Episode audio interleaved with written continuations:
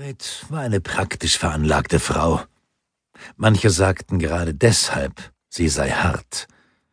Sie hatte zunächst keinerlei Lust verspürt, sich auf die beschwerliche Reise nach Skara zu begeben, da der Frühling zeitig gekommen war und die Wege sich in tiefen Morast verwandelt hatten. Außerdem empfand sie Unruhe bei dem Gedanken, in ihrem jetzigen gesegneten Zustand in einem Wagen zu sitzen und auf den schlechten Straßen durchgeschüttelt zu werden. Mehr als etwas anderes in ihrem irdischen Leben fürchtete sie die baldige Geburt ihres zweiten Kindes. Und sie wusste sehr wohl, dass die bevorstehende Domweihe bedeutete, dass sie stundenlang auf dem harten Steinboden stehen und hin und wieder zum Gebet niederknien musste, was in ihrem Zustand eine Qual war.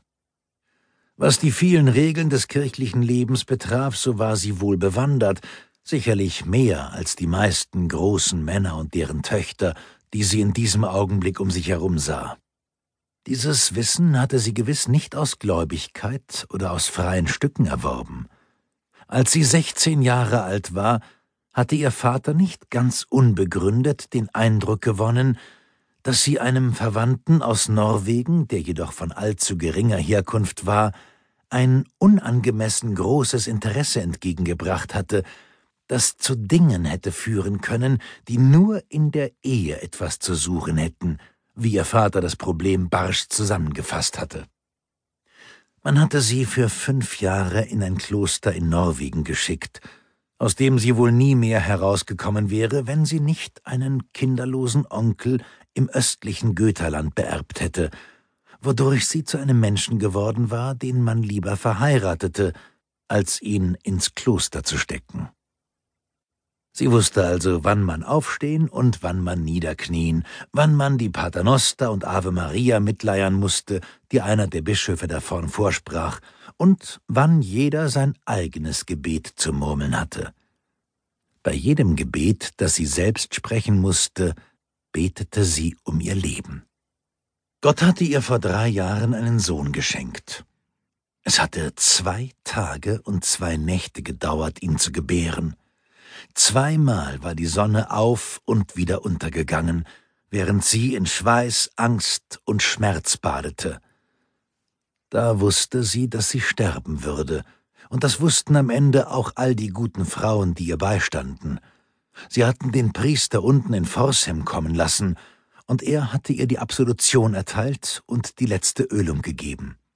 Nie wieder, hatte sie gehofft, nie wieder diesen Schmerz, Nie wieder diese Todesangst, betete sie jetzt. Das war ein selbstsüchtiger Gedanke, das wusste sie sehr wohl. Es war schließlich nicht ungewöhnlich, dass Frauen im Kindbett starben, und der Mensch sollte unter Schmerzen geboren werden. Sie hatte jedoch den Fehler begangen, zur heiligen Jungfrau zu beten, gerade sie zu verschonen.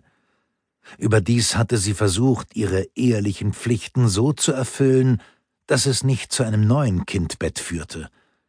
Ihr Sohn Eskil war schließlich ein wohlgestalter und flinker kleiner Knabe mit allen Fähigkeiten, die Kinder haben sollten.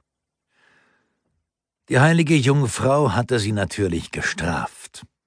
Die Menschen hatten die Pflicht, fruchtbar zu sein und sich zu mehren, und wie konnte man erwarten, erhört zu werden, wenn man ausgerechnet darum bat, selbst von dieser Verantwortung entbunden zu werden? Jetzt warteten also neue Qualen, das war gewiss. Und dennoch betete sie immer wieder darum, glimpflich davon zu kommen.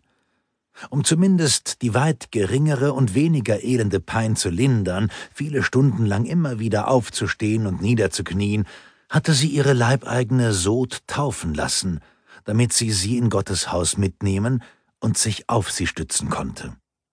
Sots große schwarze Augen waren aufgerissen wie bei einem scheuenden Pferd von all dem, was sie hier zu sehen bekam, und wenn sie zuvor noch keine richtige Christin gewesen war, würde sie es jetzt wohl werden. Drei Mannslängen vor Sigrid standen König Sverker und Königin Ulfild. Die beiden ächzten unter der Last ihres Alters, und es fiel ihnen zusehends schwerer, ohne allzu viel Keuchen oder unpassende Laute des Allerwertesten, immer wieder aufzustehen und niederzuknien. Sigrid befand sich